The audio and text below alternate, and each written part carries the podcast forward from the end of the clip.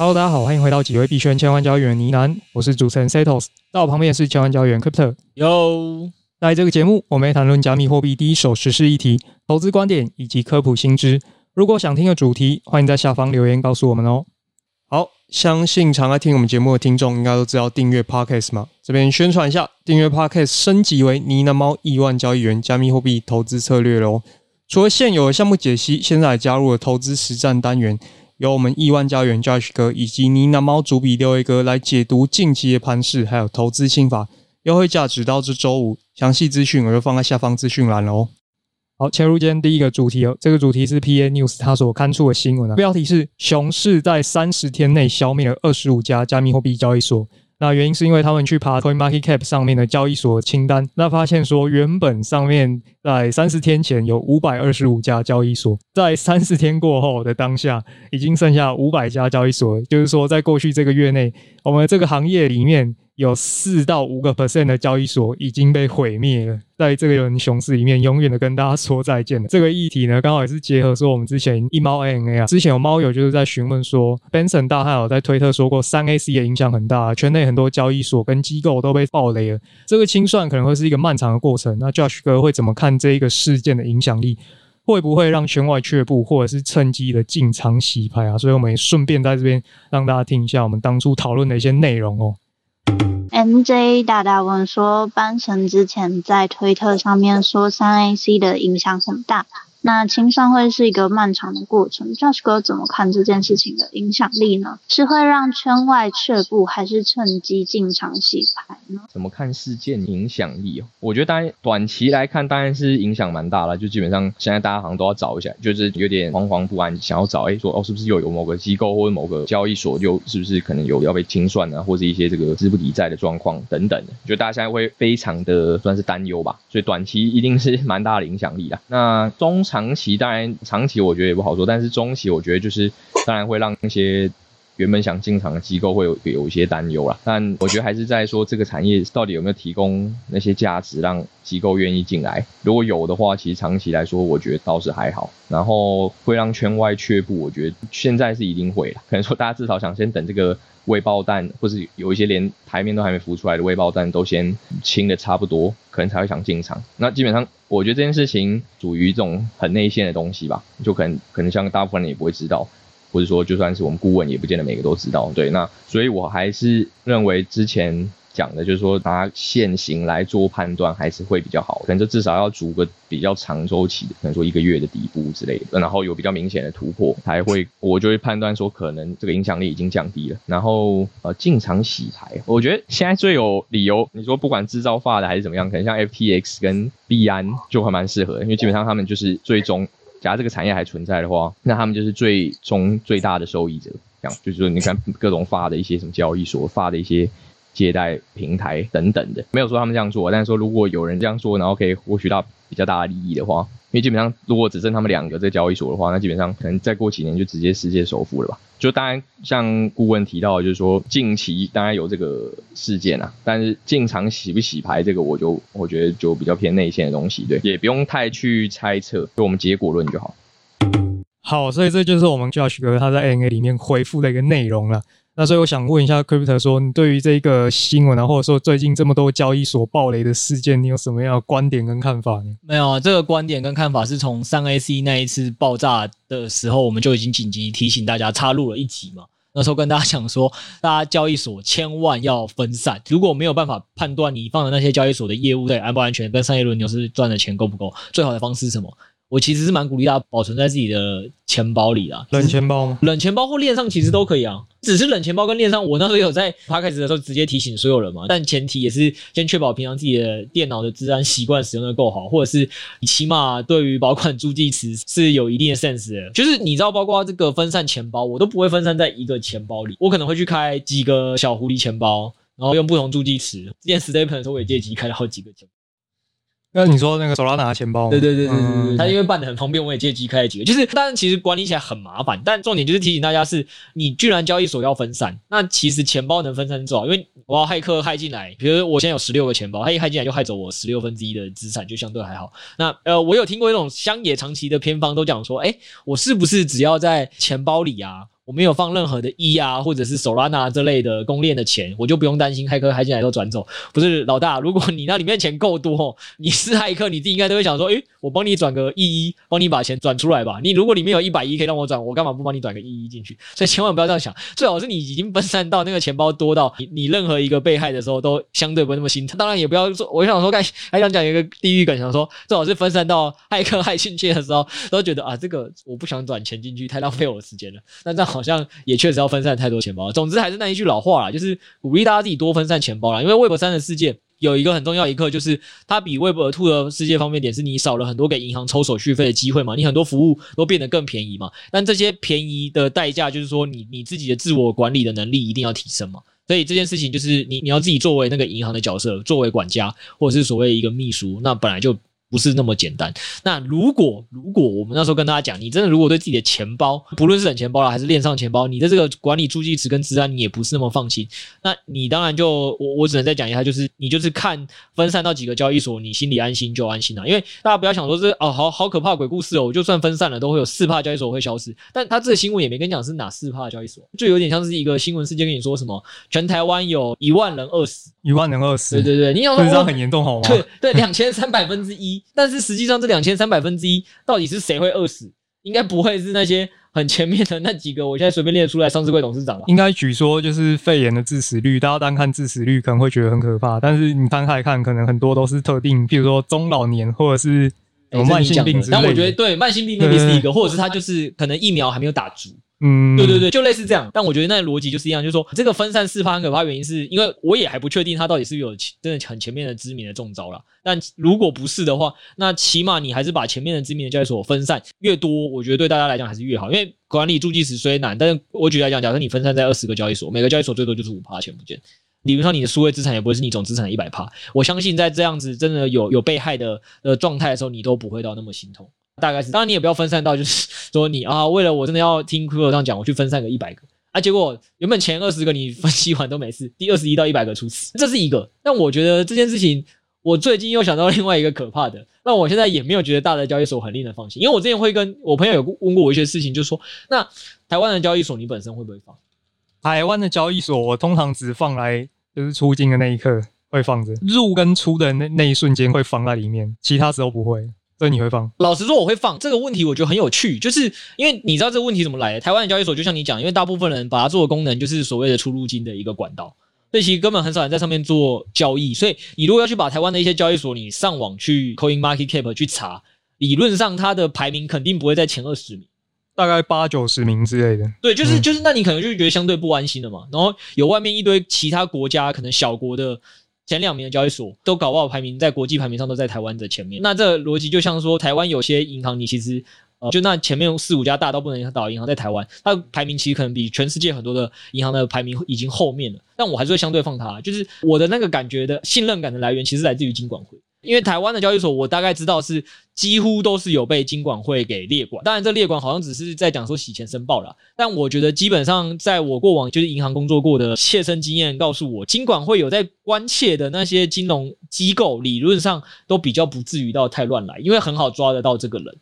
嗯，嗯，起码我以前的公司，我觉得算是蛮正派、蛮积极的配合，即使它非常大间了。台湾的银行从业人员应该会蛮有感的，金管会真的是三不五时就会来泡茶聊天呢。对啊，我有时候我朋友会跟我聊说，诶，那台湾的交易所在这一刻起，你会不会觉得它排名很后面都不放？然后我就说，其实也不一定。因为对我来讲，就是我相对反而信任这些金管会。就与其你要我相信一些其他国家的老大，我也不知道出事的时候我要去如何的寻求法律途径吧。我起码很确定台湾的交易所，我大概还知道我起码找金管会申诉，或者我大概可以去开始查法律，说我找哪个法官，或者是找谁帮我一起集体申诉。我想应该对我来讲还比较简单去做那个自力救济管道。所以我原本都对台湾交易所，虽然它排名不一定那么前面，但我反而还会觉得，哎、欸，相对的应该安心跟好找。那再加上，其实我觉得台湾的交易所，你要说它赚钱，真的赚的很少吗？你看我们这一集有收钱吗？我们是不是应该要收钱呢？好，待会先不，这一集先不要试出，我们先先把这个音档拿去给所有的交易所听一遍，看谁觉得觉得我讲的还有 谁开的价嘛？对对对，我们就开始再帮他插一段录他的名字。不是啊，反正这这件事情，我原本是相对就觉得也也还好。但后来在这次看到这新闻的时候，我突然想到一件事情，有点不妙。想到一件事情有点不妙，你是你是说有一些交易所有危机了吗？就是我有想到，我这个思考跟逻辑，我个人本身个人觉得应该没有错，但我后来又想到一件事情是，过去有一个历史案例，完全可以打脸我刚刚想的事情。顺便跟大家讲，就还是提醒大家，我觉得在这个行业里吼，你还是先做好更多的分散。可能还是比较好的例子啊，也不要觉得说哪个交易所或哪个机构，就是比如说金管会可信就可信，因为我不知道石头子你有没有印象，其实 Netflix 之前有拍过一一部蛮有名的纪录片，是在讲一个加密货币交易所，叫做加拿大的，叫 Q U A R T R I G A C S，对，别相信任何人吧，对对对，大家可以搜寻一下，嗯。然后叫猎寻加密货币之王的纪录片，然后这个我那时候印象就蛮深刻的点是说，他这个交易所之前已经做到加拿大的第一大，我甚至知道他们宣布破产那一刻起，就是影响的用户有七万六千人。我相信台湾的大部分交易所可能真的在宣布破产的时候，人数也大概这个规模吧。差不多，因为它是上一轮的嘛，那时候用户可能还没那么多。对啊，就是这件事情就发生在台湾，也肯定炸过。结果在加拿大真的发生了，就它已经是加拿大最大的交易所。这种事情在台湾发生，肯定就是就会有很多网红跳出来，I told you，就跟你说不能玩了吧？没有没有，这件事情会分两派，Web Two 派的就会会来嘲讽你这件事微博三派的就会开始发。哎，到时候如果我真的发文说我也是受害者，请大家一定要相信 我。我我，我真的也放了，我真的也有放进在台湾的交易所里面。对了，没有，我真的是。在看到这次的新闻的时候，我又突然想到说，哎、欸，这真的好像在这个业内里也没有什么机构真的可以让你直接相信的，因为他那时候的案例其实跟我们这就有点像，而且时间点快到了。这个故事是这样哦，这个交易所的创办人他是号称在二零一八年十二月的时候在印度当义工时染病过世。可能大家对上一轮牛熊没什么概念，我帮大家时空转移一下，那时候是二零一七年底比特崩盘，所以以我们这个概念，就是说隔一年。的那个时间点，加拿大当地最大的交易所的创办人就挂了。那这件事情某种程度上说，你现在放了一个大交易所，你明明觉得它很好，但是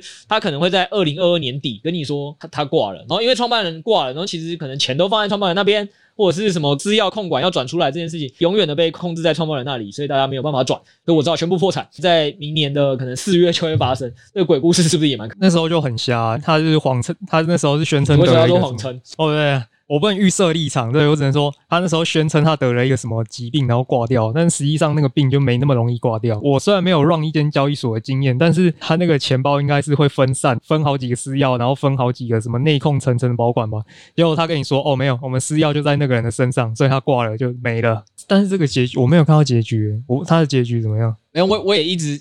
都太忙了，没时间去看。不然，不然有有看过听众，先帮我们在赖群或者是 Podcast 底下留言告诉我们一下，还是这样会爆雷？直接爆雷我好了，我我我不 care 了。对对，没有没有时间去看，你直接爆雷我的结果了。但没有，我真的是看到这次看到这个新闻之后，我突然又在想，而且这件事情，我们不该在闲聊过程中，你也提到一个说，这是第二轮牛熊市的时候发生一个加拿大当地最有名的交易所发生的故事嘛？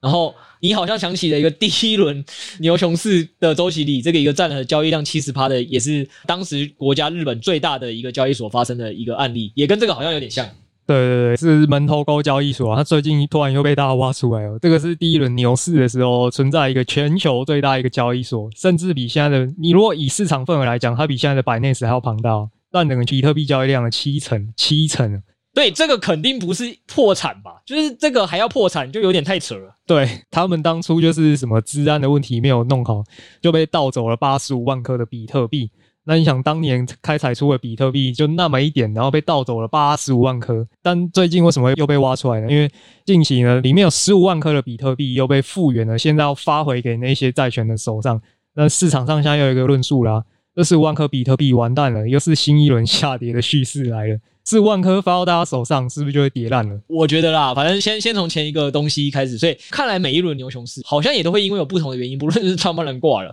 或者是治安的议题，所以大家也不要真的觉得某些交易所大到不能倒，这件事情可能在 Web 三里还有点脆弱。当然，我相信理论上这个也是随着产业正在进步，这件事情应该是越来越成熟，几率会越来越低。但我们讲这两个故事给大家，我觉得还是功德一件啊，就是吓吓大家也好，就是让大家还是知道说这个产业里还是确保风险，真的没有某个交易所大到不能倒。那你与其想说啊，我就不要思考了，币安肯定没问题吧？我把一百趴钱全部放进币安。可能也不太好，你也不知道到底最后会发生什么事，或 FTS 到底会发生什么事，所以啊、我觉得还是一定程度的能分散自己的钱包，或分散在多个交易所还是比较好。然后这是第一个，然后第二个回来的概念是，所以石老师，你现在要再告诉大家另外一个鬼故事，就是大家今天看到这个新闻标题说已经有四五趴交易所被消灭还不够，你现在要告诉大家说有十几万颗的比特币正要放入这个市场，再帮大家砸一次盘。哎，没错，预计今年下半到明年年初这件事情就会发生了。我觉得这件事情会被拿来当鬼故事的原因是，它有一个部分蛮真的，因为它毕竟是第一轮牛市，所以人家那时候说，你看第一轮牛熊的那些持有者是数百美元的成本的比特币，现在它放到这个时间点，两万两千美金一颗。他简直就像捡到诶、欸、他完全不预期他能拿回来了。这个某种程度上就跟你上一集这边讲说什么时光机大法，你可以让我回去买到 BNB 的话，不论我是用什么理由，现在还我。我现在真的还你了，这个比特币来了。然后这十几万颗，我们其实有去帮大家看一下，就是 Coin Market Cap 以我们录制时间的前一天二十四小时交易量，大概是一百三十三万颗，也就是说大概有九分之一的呃，大概九分之一到十分之一的比特币的这个供应量，其实在日交易量是会被放出来的。所以就看他们到底是怎么样的细节上被拿到，这样听起来又还好，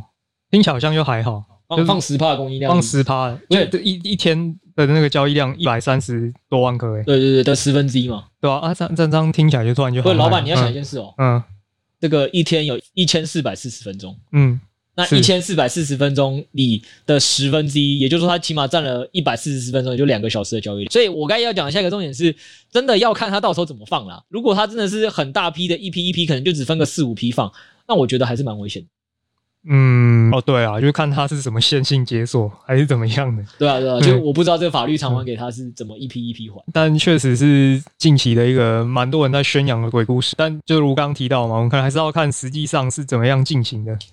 可以啦，这个问题蛮有趣的。我们可能到时候研究员再写一篇研究报告。这已经不是用智能合约可以看范畴了。不，不行，不行，你在交易所里面跑，我根本看不到。好，这这日本的事情嘛，我们我们群里有没有日文大师，或者是当年你你的前辈干走的现身说法？对，你现在如果很关注的话，跟我们讲一下，说这件事情你什么时候会拿到，然后有多少人会跟你一起拿到，好不好？我尊敬你这个前辈。好，今天也是跟大家讲一下这个消息，但也大家也不要太过度恐慌啊。现阶段你能做的事情就是把钱尽量分散到你的钱包，或者是分散到各个交易所嘛。那基本上你放到这种排名市值靠前的这些交易所，不能说完全安全，但还是大概率的会是一个比较好的处理的做法啦。因为我讲真的，我分了十几个就之前好像也没跟。因为我觉得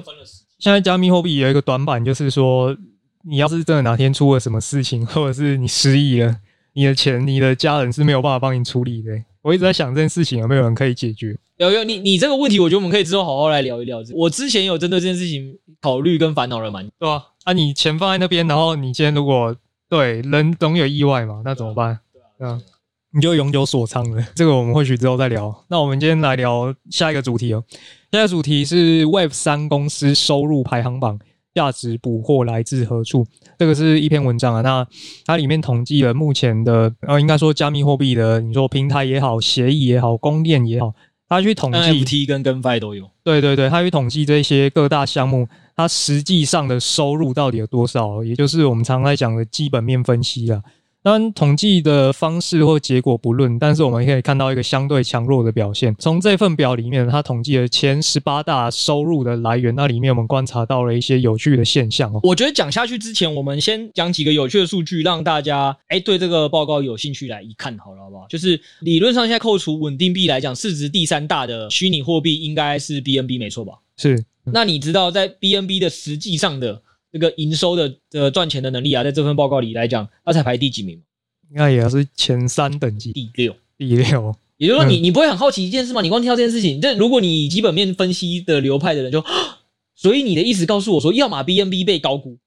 要么就是有三家公司被低估喽，就是它的市值比 BNB 好像小非常多，但是但是它营收却是 BNB 的可能还多，甚至可能还有多个五十趴一倍的。就如果以基本面分析的角度是这样的。对对对，但但加密货币大家都喜欢笑说没有基本面嘛。好了，那我觉得讲这边之前，我我们先再讲两个前言啦，就是一个是我还是。觉得这个这这一篇会是一个蛮长的主题，就我跟大家讲的是说，因为我们其实今年大家也听我们加密货币讲这么多，也也了解加密货币跟股票不一样，它的价值跟价格脱钩的时候更受情绪跟大环境的影响啦。大概基本上是这样没错啦。所以你真的要拿美股我该讲的那一套基本面的分析方法去分析的话，估计很多也会失效了。但我我不失觉得它是一个有趣的对比啦，所以我有跟 CEO 讲说，我们这一篇因为时间关系，我们不可能讲那么长，我们这一次可能先帮大家点一些有趣的，让大家对这个报告有兴趣，自己来研研究跟来看看。那我们下周的这个 podcast 里面，可能就会跟大家聊聊说，哎，这有几个有趣的点是说，以这些企业，我目前看到的所谓的获利或营收的规模啊，到底对到传统的现在 Web Two 的产业，大家很喜欢 Web Two、Web 三大比较嘛，到底会对到 Web Two 的产业，它到底都是什么样收入等级的公司？然后这个收入等级，它到底在美股的时候，到底这个估值是多少？来进一步比较，大家一直说什么 Web 三是泡沫是泡沫，到底有没有真的有？搞不好 Web Two 有更多公司，其实收入在这些企业之上，结果估值比它还高，这也很难讲，嗯、对吧？那、嗯、这是第一个有趣的问题。然后第二个有趣的问题是我们也会好心的去帮大家算一个东西，是在股票投资有一个算基本面的方法，就是用这个市值。除上所谓的这个获利或营收，叫 P/S ratio 嘛，或 P/E ratio。那我们到时候也拿这个 Coin Market Cap 跟 Coin Gecko 把上面这十八间公司算一算，到底有没有哪几间看起来好像 P/S 特别低估，或那个 P/E 特别低估。然后大家自己再决定要不要用基本面。现在已经号称什么左侧如果都已经感觉快跌烂，有些人一直喊抄底的话，或许这份报告可以让你看一下说，有点像是台台股的零零五零。那这边起码他帮你抓了十八间这个加密货币现在最赚钱的十八间公司。里面你想抄底，我估计也先从这份名单开始看起。但就是这边可能有一个但书啊，他这边统计的是过去一百八十天的收入，所以大家都知道这个加密货币的波动非常的剧烈。这一百八十天不代表未来一百八十天，但仍然是一个可以参考的名单，甚至有可能下一百八十天后就有些公司会不见，也不一定。我不认为这上面的这几件会不见了，哎呦，对不对？哎呦，对对对，你币圈九爷的功力，弄玩死了 Stephen，玩死了，PMP 一落，玩死了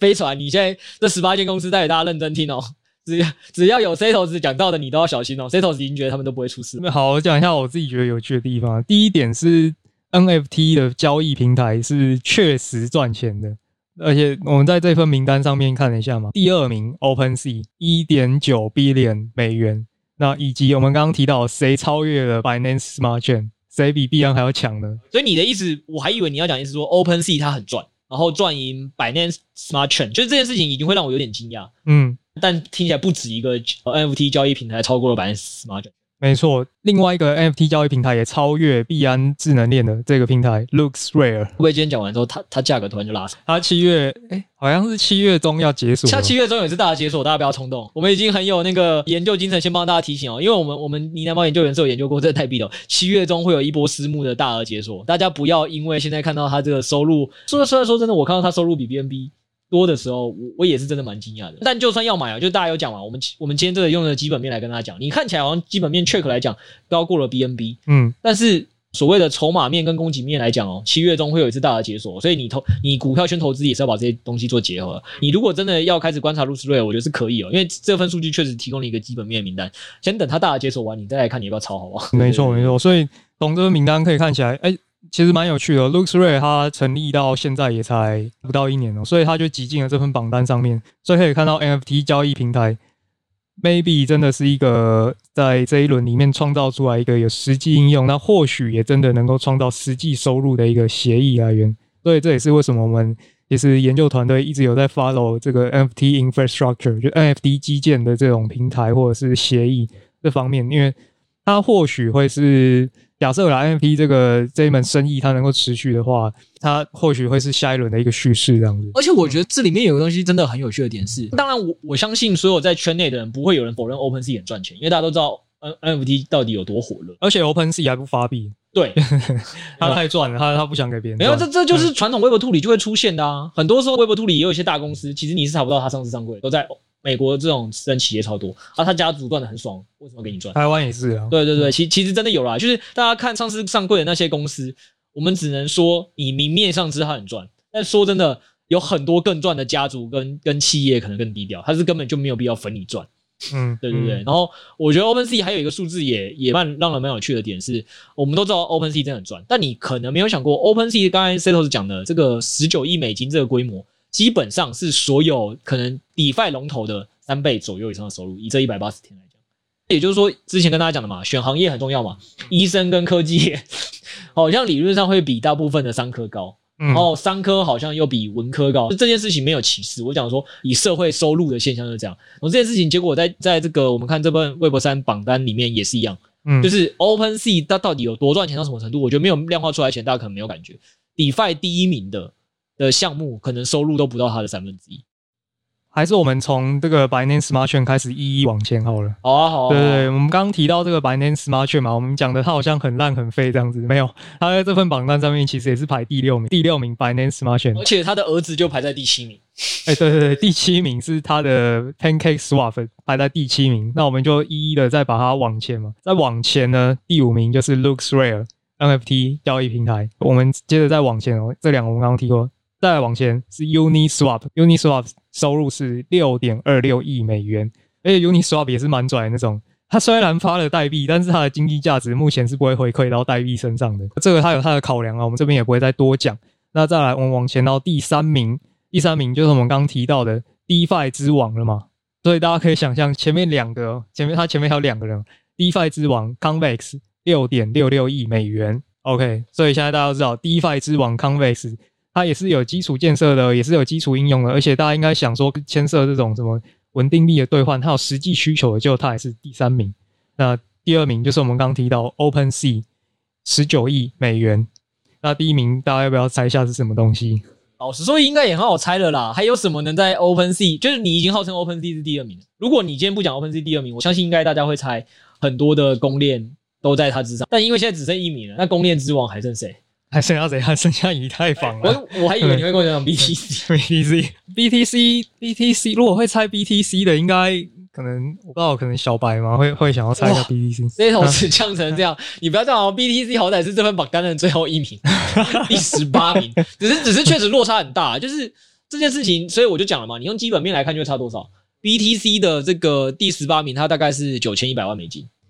相比于我看以太链哦，这我看应该是六十倍的差距吧。六十倍哦，对对对，差不多。那我就觉得他们本来就是不同性质的资产啊，就大家一直把这两个东西拿来对比，就是我不知道以以那种基本或者是定义的角度来讲，我一直觉得蛮奇怪的。这件事情其实就回归到我上周三那集跟大家讲房子是一样，就是当大家都把某个东西，比如说你把食物当做一个产业哦，那你当然我们就是很很简单看它基本面，它收入就是多少，盈利就是多少，那它理论上你就不应该卖在这个价格之上多少，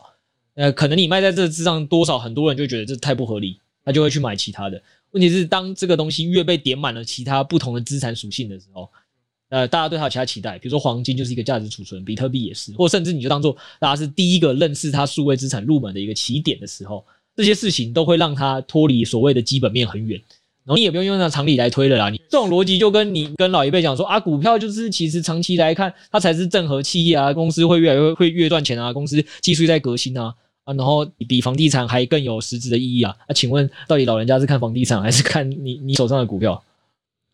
好像还是房地产。对啊，就是，哎呀，我我觉得大家有时候会会很有趣的点是，基本面确实是已经可以区分很多事情，但这世界上还有更多事情没有办法单用基本面一个因子讲清楚的。对啊，这样讲那个大家又要在下面开战了，又要开始房地产之乱了。哎、欸，对，这个我们下次再说，因为这集因为要讲这篇报告，那我下集我们再去帮大家继续补坑，就是因为没想到我讲完房地产之后有这么多的正反的一个讨论，然后很感谢大家的指导。就是里面有什么更多什么 Web Two 有三四间房子的前辈来跟分享说法，我们也综合他们的说法之后，再结合我的一些所学所想，我们可能之后再录一集跟他讲讲房地产，抓到流量密码，熊市流量密码。可是你已经租完了，所以你还有更新的哦。我还有更多的过去所学，我只是没想到这个东西这么的爆，大家喜欢就继续讲。对对对对对，嗯、我们我们还是要抓住一点流量密码。好了，回来继续讲这份报告了。好，然后刚我们讲完这个是排名的部分嘛，大家有兴趣的话，其实可以实际去搜一下，因为这张图里面它统计了十八个协议，我们可能一时之间也是讲不完，下一期再跟大家讲一下比较详细的解析哦。那另外比较有趣一点是，里面呢十八个项目里面，我大概算了一下，如果是从以太坊这边延伸出去的项目，十八个里面就有十个其实是以太坊这边出来的。就是以太坊的包包还是最强了，你还是可以看得出来，攻链之乱的时候，大家会说我更快，我更便宜，我更好，我更强，但实际上经济价值还是留在以太坊这边是比较多的。但你知道我在这份表单，我有看到一个很有趣的现象，就是所以你看公链来讲啊，Avalanche 确实也真的不弱，不弱不弱。它它其实还在榜上，除了以太跟 BSC 以外，第三个上榜的公链，连包括 Solana 都没有。那更多信心。Alt One 都当然就没有。但我觉得 Avalanche 也有趣的点是，大部分的就像你刚才讲的嘛，就大部分的公链都应该是排在它的所有的什么子项目之上，不论是以太坊排在 OpenSea 或它各个什么十个宝宝之上。嗯。然后这个我们刚才也讲了，BSC 理论上在 PancakeSwap 之上，就在它的上面协议之上。那也是我们对公链的大部分的理解啦，就是一个公链理论上是由上面很多使用它原生代币的这个各个智能合约所组成的，它价值的总和嘛。就他居然在吹的就之下哦，所以这个就是有另外一种论述嘛，他会觉得说未来这种应用的价值会大于供链的价值，就像我们最近看到很多这个 DYDX 啊，他们有能力有能耐就自己出去玩了。因为老子赚的钱这么多，我凭什么要留在你这里？对啊，就是我觉得这一份以基本面收入来说，我觉得啊，它直接当做你的一个投资的一个选项来讲的话，可能还是没办法直接对到某个项目。但我觉得它从这里面真的可以看到很多钱，真的值得大家可以深思。我们是老高吗？这个下一期我们再做一集视频跟大家讲说，不是，因为我真的觉得这份报告里有太多东西，我好想细讲。好，好，我们下一期再做一集视频。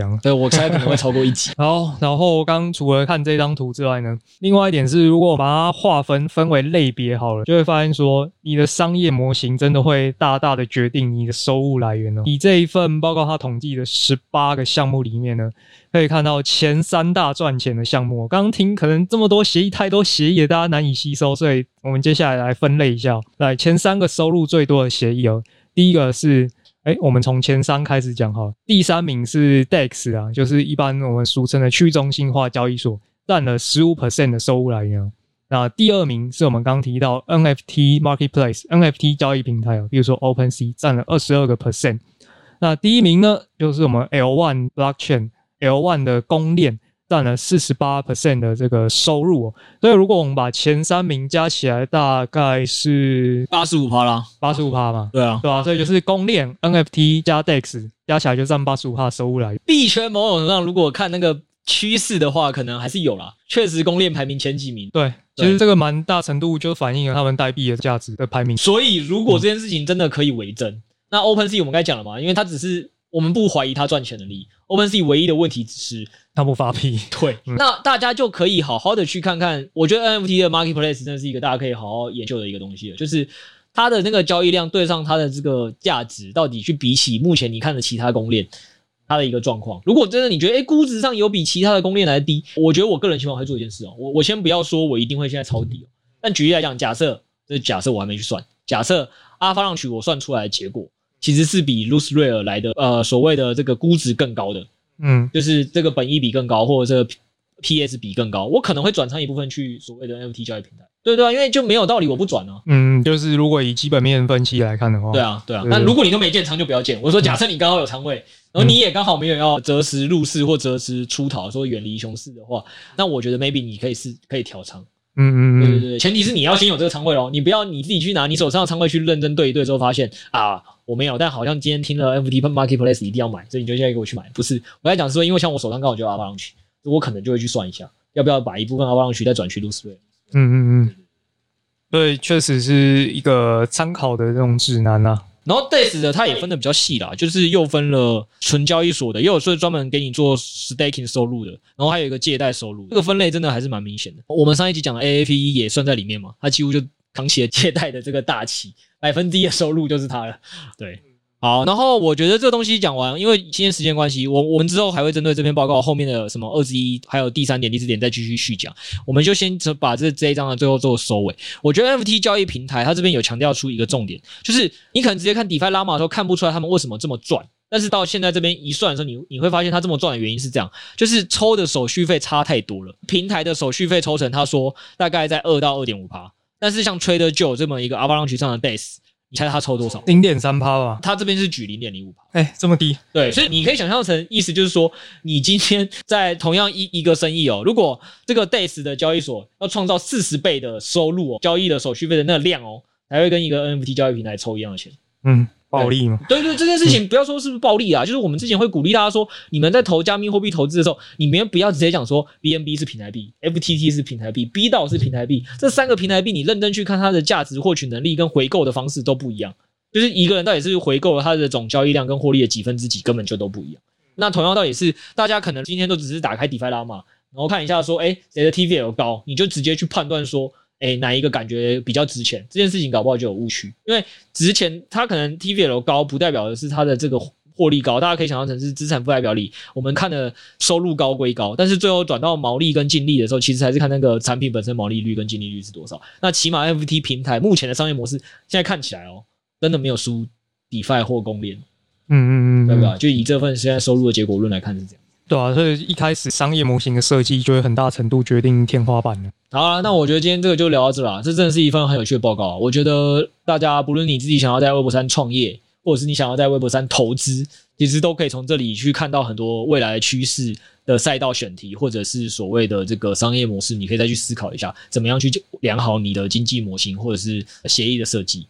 好，最后我们来回一下这个听众的提问啊。这个是 Lori 七八一二他问的，他说感谢每次听都有收获，可惜没有猫。想问之后会再增发呢喃猫吗？会啊，不过这个之后就要看大家定义多远了。那首先大家可以看出来嘛，就是现在市场已经相对偏熊，这个偏熊状况就是说很多的人目前可能都正在慢慢的被洗牌出局。我呃，就从我们今天一开始节目讲的交易所，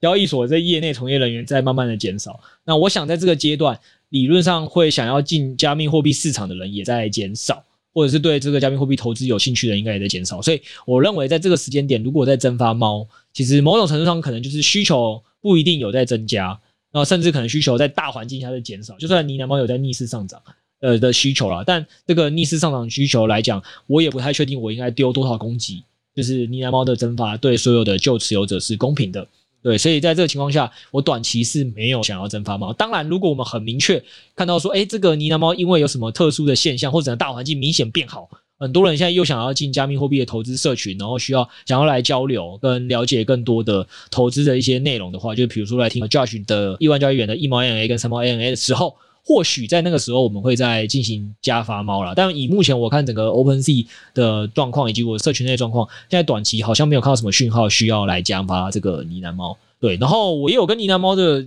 持有者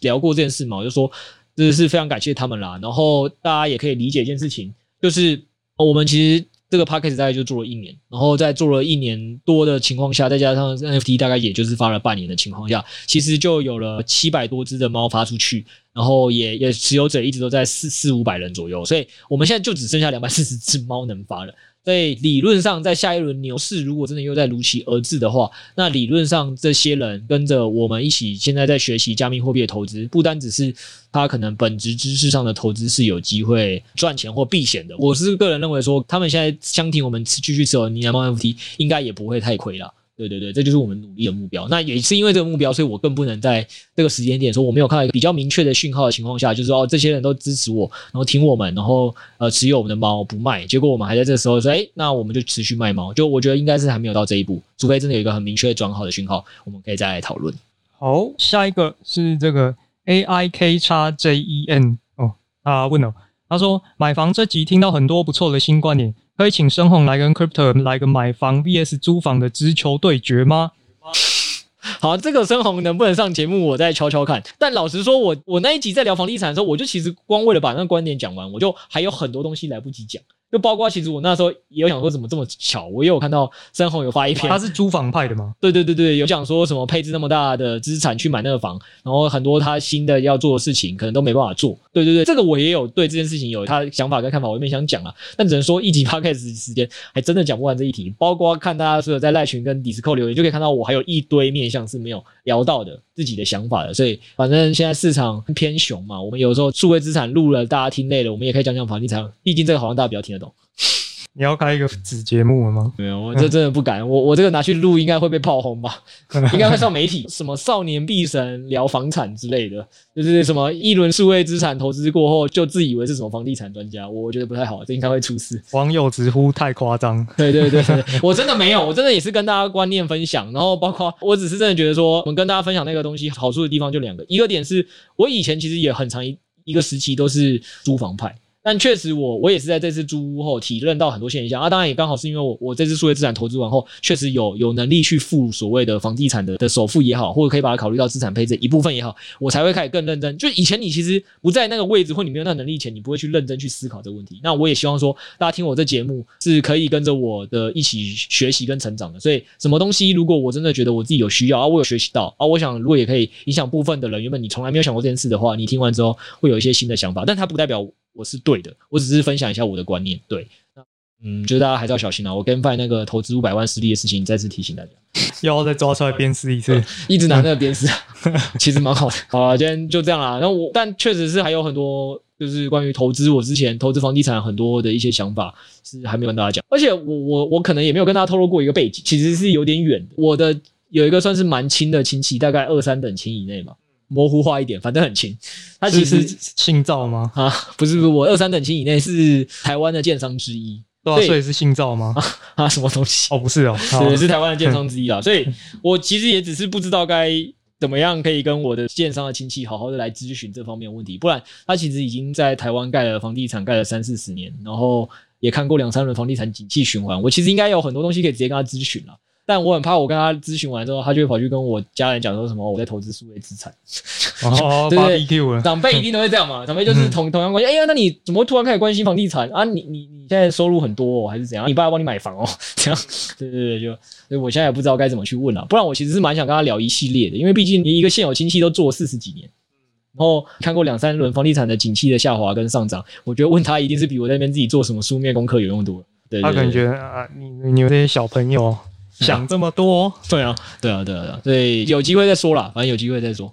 好了，那之后再跟大家分享。对对对，看有没有机会，到时候如果流量真的不错，再跟他说，哎，就就来聊个两集啦，好不好？好吧，这这是我老板的计划了，我老板的计划，我我就是帮我老板邀你这样。OK OK，对对对，好好好，那今天时间关系啦，就到这边吧。好，今天先跟大家聊这边。好，最后再次提醒大家哦，你想了解更多的潜力项目吗？你想要了解投资实战的心法吗？记得来订阅我们妮娜猫亿万交易员加密货币投资策略资讯都会放在下方资讯栏哦。最后，我们现在有公开赖群 DC 群，如果你想要交流更多的投资心得，记得入内来跟我们聊聊哦。我们下周见，大家晚安，工作辛苦了。我们这一集发布的时间是周三，大家这两天就放假哦。好，大家努力，大家加油，Work Five，Work Five 万岁，拜拜，拜拜，拜拜。